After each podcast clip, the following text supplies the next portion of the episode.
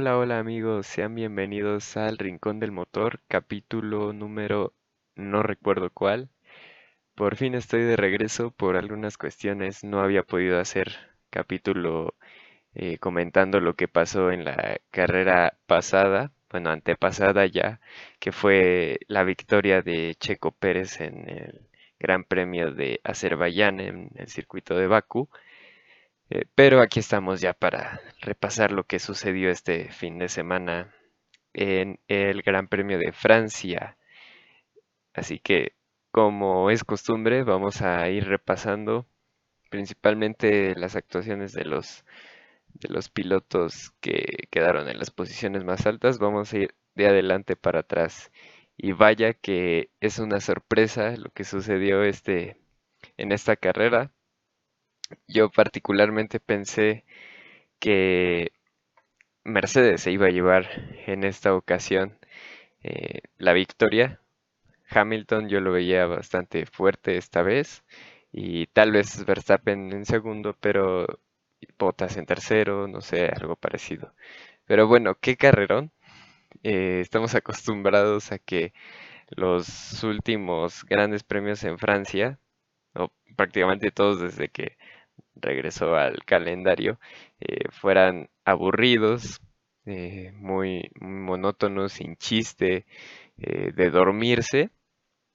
Y bueno, este gran premio no lo pude ver en vivo y de hecho yo pensaba, ay, qué bueno que coincidió que no lo pude, no lo puedo ver en vivo con que fuera el Gran Premio de Francia, porque dije, ah, estar aburrido seguramente. Y para sorpresa de muchos, y me incluyo, no fue así y fue una carrera bastante buena con acción desde el inicio hasta el final. Primero hablemos obviamente de Max Verstappen. Yo creo que aquí hay que hablar en general de los primeros cuatro, que fueron Verstappen, Hamilton, Pérez y Bottas, quienes entre ellos desarrollaron pues prácticamente toda esta batalla y esta carrera. Empezando por la largada en la cual eh, Verstappen arrancó bien, sin embargo llega a la primera curva y por ahí se pasa, pierde un poquito el control, él mismo lo decía en Team Radio, y pues le cede el primer lugar a Hamilton. Desde ese momento se forma eh, un grupito ahí entre eh, Hamilton liderando, Verstappen por detrás y Bottas tercero, Checo cuarto. Sin embargo, los primeros tres estaban en un en diferencias mínimas. Eh, menos de un segundo del primero al segundo y del segundo al tercero. El único que se fue ahí despegando fue Checo Pérez. Y bueno, se va desarrollando la carrera. Se mantuvieron en las primeras vueltas esas distancias reducidas. Como dije, el único que se despegó fue Checo, que llegó a estar en un momento hasta cuatro segundos eh, ya detrás de Valtteri. Eh, y va desarrollándose la carrera hasta que hay un punto en el cual eh, se empiezan a abrir un poquito más eh, la diferencia entre Hamilton y Verstappen, seguramente para, cuidar un poco los neumáticos. Y el primero que paró de ese de los pilotos top fue Valtteri Bottas, vuelta 20 si no mal recuerdo, o no, un poquito antes, o vuelta 20. Eh, bueno, aquí el chiste es que él fue el primero en parar Después, para Hamilton y a Hamilton en la última vuelta, ya venía sufriendo con los neumáticos. A Hamilton en la última vuelta antes de entrar a pits le dice que apriete su, ingeniero de carrera. Y pues él pudo, apretó con lo que le quedaba.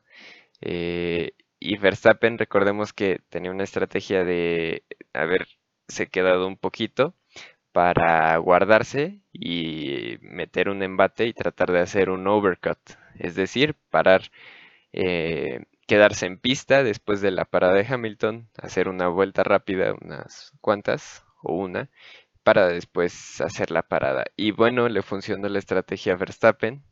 Eh, Hamilton no pudo marcar un buen tiempo a la salida de pits y su vuelta de entrada no fue tan, tan buena y Verstappen con lo que le quedaba de gomas, que había hecho una buena gestión, sí eh, logra eh, darle la vuelta al asunto y sale de pits colocándose por delante de Hamilton y en ese momento empezaba otra carrera, eh, porque ahora la mano la llevaba Red Bull eh, después de que no lo pudiera, de que no pudiera Verstappen adelantar a Hamilton en pista, pues fue por estrategia este cambio de posiciones. Y aquí hay una clave muy importante en la carrera porque Checo Pérez se queda en pista. Sabemos que Checo Pérez es impresionante en gestión de neumáticos y pues alarga ese primer stint. Se queda en pista, me parece que cinco vueltas más que cinco o seis vueltas más que Verstappen, no recuerdo bien. Y durante todo ese tiempo, pues lógicamente el grupito de, de atrás de los perseguidores que ya habían parado tanto eh, Verstappen como Hamilton y Bottas, pues se le van acercando hasta que se colocaron a unos pocos segundos y ya es entonces que, Checo hace su parada.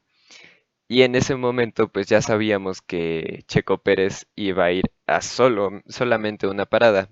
Sin embargo, por esa, eh, por las tempranas paradas de los demás eh, de los dos Mercedes y de Verstappen, se pensaba que ellos iban a ir a dos paradas, los tres en un momento. Tal vez se barajeó esa posibilidad.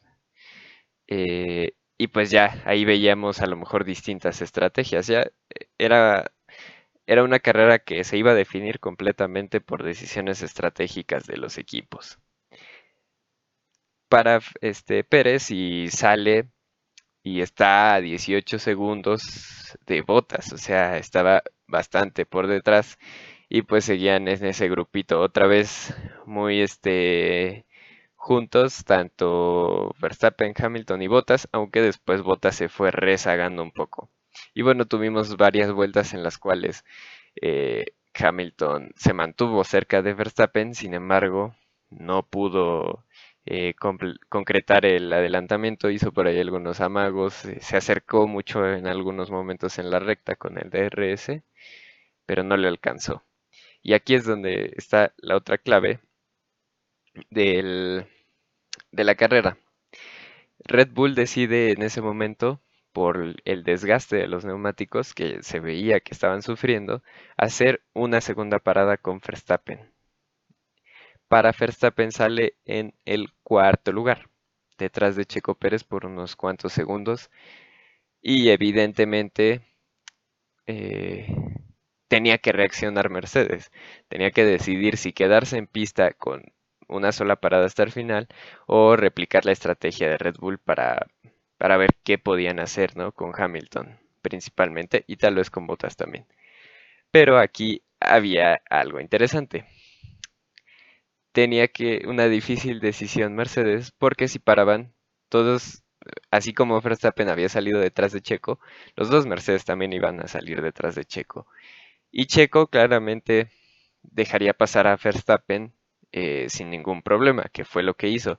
Entonces, si los Mercedes hubieran parado, Checo los habría tapado y ahí se acababan las posibilidades de los de ambos Mercedes y quedaba eh, servida la victoria para eh, Max Verstappen.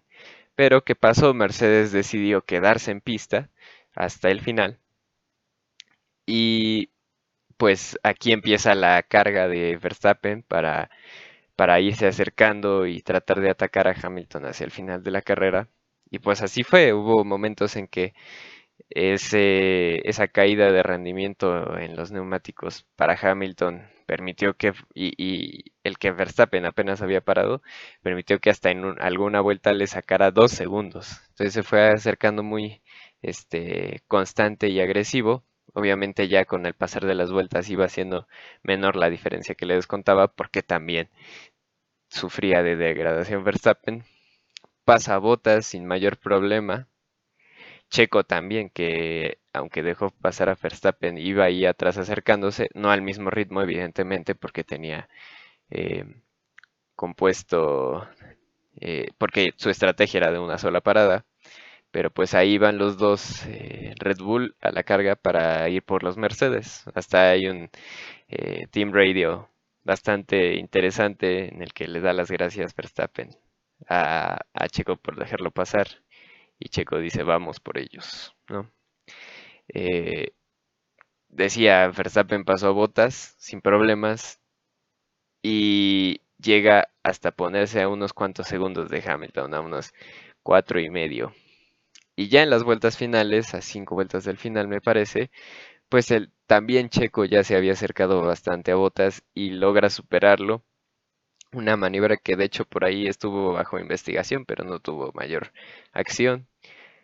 Y finalmente en la penúltima vuelta, después de ir recortando la diferencia, Max Verstappen logró rebasar a Hamilton y pues con esto las posiciones finales fueron el ganador Verstappen, segundo lugar Hamilton, tercero Checo, con dos podios al hilo, y cuarto Valtteri Bottas, que fue el gran perdedor de este fin de semana, quien de hecho se quejaba con su equipo, eh, diciéndoles y casi casi regañándolos que ellos, que él les había dicho que era necesaria la segunda parada y tal vez con una segunda parada pudo haber peleado ahí con, con Checo, ¿no?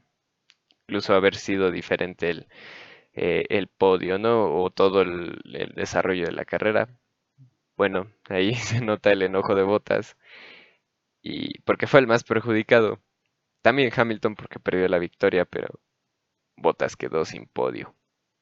Y con, con cómo está su situación en el equipo y su y la incertidumbre de su continuidad para 2022, que prácticamente le podemos ir diciendo adiós, pues el enojo se entiende, ¿no? Y bueno, entonces bastante emocionante la carrera. Hemos tenido este año mucho, mucho, mucha disputa en pista. Es algo que no se veía desde hace mucho tiempo una rivalidad tan directa y tan interesante como la que han tenido eh, Verstappen y Hamilton con rebases carrera a carrera, eh, lucha en pista, es increíble. Este campeonato va a quedar para la historia. Va a ser un clásico de la Fórmula 1 todo este esta temporada 2021. Y bueno,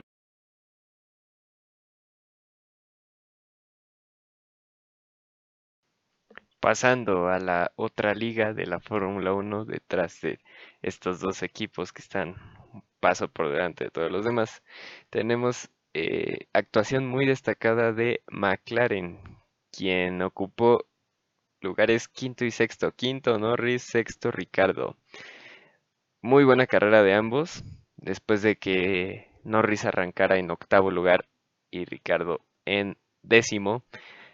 Eh, y que Norris cayera en la arrancada hasta el lugar 11, pues eh, tuvieron una recuperación tremenda.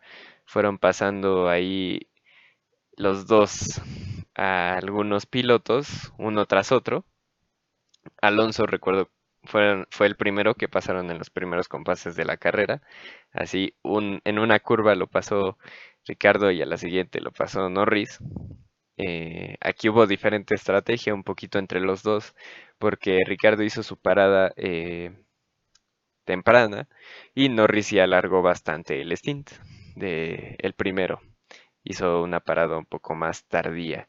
De hecho, Ricardo, quien hizo su parada temprana, al final ya estaba teniendo algunos problemas, ya que ya se le, ya se le venía encima eh, Gasly y Alonso, y hasta Fettel por ahí pero pudo mantener la, eh, la posición, la sexta posición.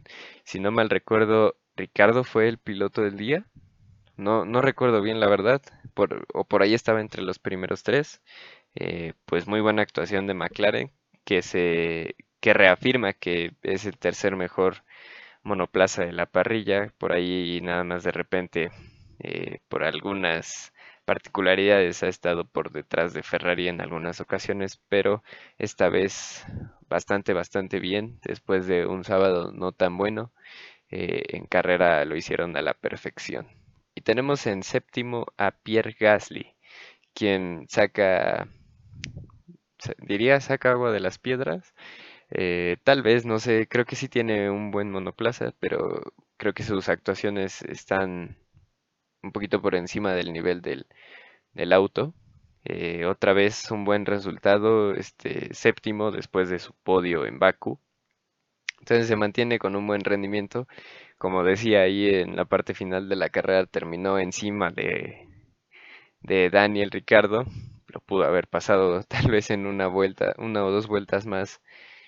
Y quedó por delante del octavo lugar Fernando Alonso, quien eh, rara, eh, más bien algo raro, pero en el primer stint, eh, en los primeros compases de la carrera, se desplomó un poquito el rendimiento, lo empezaron a pasar, lo pasaron los dos McLaren, lo pasaron por ahí, lo pasó hasta Fettel y cayó, pero le sentaron bien eh, los neumáticos duros en la segunda mitad de la carrera y pudo tener un buen rendimiento para terminar octavo. De hecho, terminó delante de Fettel, este, aunque Fettel lo había pasado. Eh, sí tuvo un buen rendimiento en la segunda mitad de carrera y eso le valió para sumar cuatro valiosos puntos. Que de hecho es eh, un envión anímico para Alonso porque eh, había estado por ahí con algunas dificultades. el sábado le ganó en la clasificación a Esteban Ocon después de haber tenido problemas en los anteriores grandes premios. Pues por fin por fin le pudo ganar a su compañero de equipo tanto en clasificación como en carrera. Noveno, tenemos, noveno y décimo, hay que juntarlos a Fettel y a Stroll, los dos Aston Martin, quienes fueron los que hicieron su, su parada más tarde de toda la, la parrilla, primera parada, le extendieron mucho su, su stint, me parece que hasta la vuelta 35 y 37 pararon ambos. Eh, y pues eso les funcionó para ganar algunas posiciones. Habían arrancado... Eh, ahí estoy buscando. Fettel había arrancado en el lugar 12 y Lance Stroll había arrancado en 19. Entonces él fue el que tuvo una recuperación muy, muy, muy buena. Eh, ya nos, nos habían demostrado esta jugada en el Gran Premio de Azerbaiyán, donde Fettel alargó bastante su primer stint y eso le ayudó mucho para poder finalmente estar en podio. Y pues Stroll estaba en, en, en, una estrategia parecida, pero recordemos que explotó su neumático en el Gran Premio pasado y pues eso lo privó de tener un buen resultado.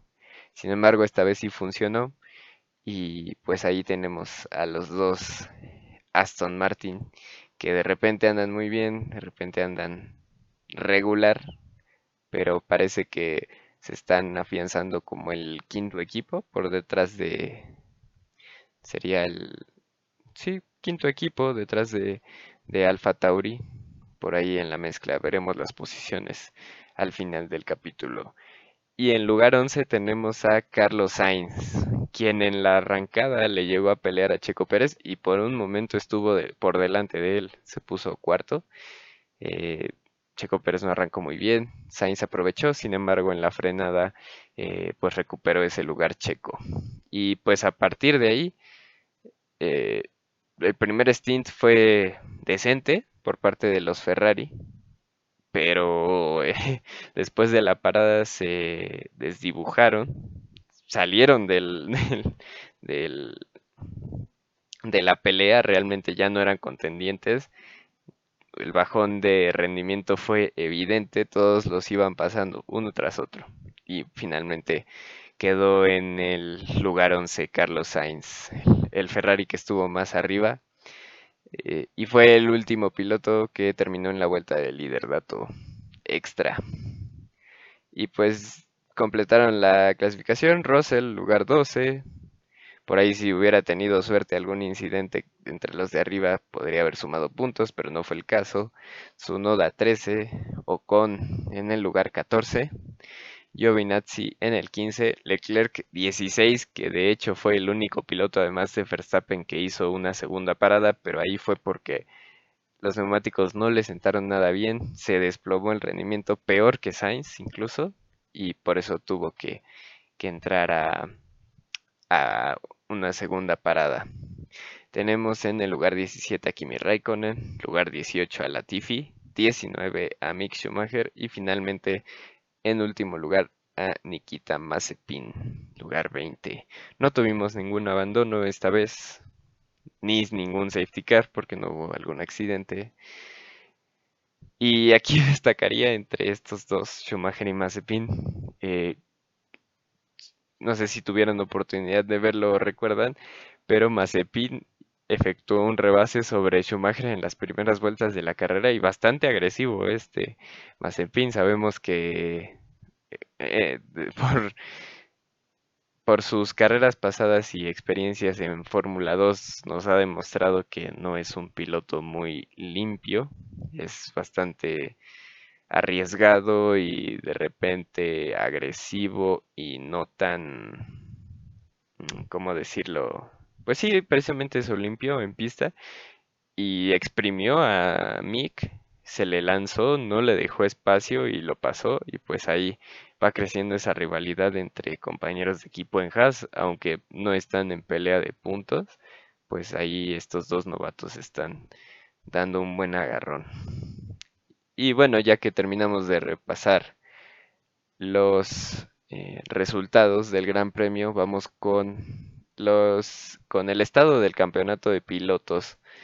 ¿Cómo queda después de este Gran Premio de Francia? Tenemos en primer lugar extendiendo su ventaja a Max Verstappen eh, con 131 puntos. Segundo lugar Hamilton, 119 puntos. Tercer lugar Checo Pérez, 84 puntos. Lando Norris está cuarto con 76 esto es eh, para aplaudir lo que está haciendo Norris y manteniéndose en el cuarto lugar de pilotos sin estar en uno de los dos equipos top. Tenemos eh, quinto a Botas con 59 puntos. Por ahí mezcla de mala suerte y no tan buen rendimiento. Sexto Leclerc, quien se mantiene todavía ahí con 52 puntos. Sainz, séptimo, 42 puntos. Gasly tiene 37 puntos y está en el octavo lugar. Daniel Ricardo noveno con 34 puntos y cerrando el top 10 está Sebastian Vettel con 30 puntos. Pasando al campeonato de constructores, sigue ampliando su ventaja Red Bull, tiene ya 215 puntos y Mercedes está segundo con 178. En la siguiente se empieza a despegar McLaren en el tercer lugar con 110 puntos, de Ferrari que se encuentra en cuarto con 94 puntos. Todo esto eh, en buena medida gracias al buen resultado de McLaren en esta carrera y el bajón de Ferrari. Tenemos en, la, en el siguiente escaloncito, en el siguiente grupo de pelea, en quinto Alfa Tauri con 45 puntos, Aston Martin 40 puntos y se va quedando Alpine en séptimo con 29 puntos. Tenemos en el último equipo que ha sumado en octavo lugar Alfa Romeo con solo dos puntitos y finalmente noveno Williams, décimo Haas que hasta el momento no han logrado sumar puntos. Y pues ya saben que al final de cada repaso de Gran Premio les doy unos datos curiosos que publica la página de la Fórmula 1 tras cada Gran Premio. Y bueno, es la primera vez en la carrera de Verstappen que obtiene pole position, gana la carrera y además hace la vuelta rápida. Recordemos que hizo la vuelta rápida, se llevó 26 puntos en total Verstappen. Es la primera vez desde 2019 que pasa Hamilton tres carreras, tres grandes premios sin una victoria. Eh, Checo Pérez terminó en el podio en el 50 aniversario del último podio del gran Pedro Rodríguez y precisamente lo consiguió en la pista en la cual Pedro Rodríguez tuvo su última carrera en Fórmula 1. También es la primera vez desde 2013 que Red Bull gana tres carreras al hilo, la primera vez en esta temporada que los dos Red Bull están en el podio, la primera vez de esta temporada que Valtteri Bottas termina en los puntos y no se anota un podio. Y finalmente con esta carrera en la séptima posición, Pierre Gasly ahora tiene una racha de seis grandes premios al hilo sumando puntos, más que cualquier otro piloto, excepto que Norris, quien tiene ya 12 carreras al hilo puntuando.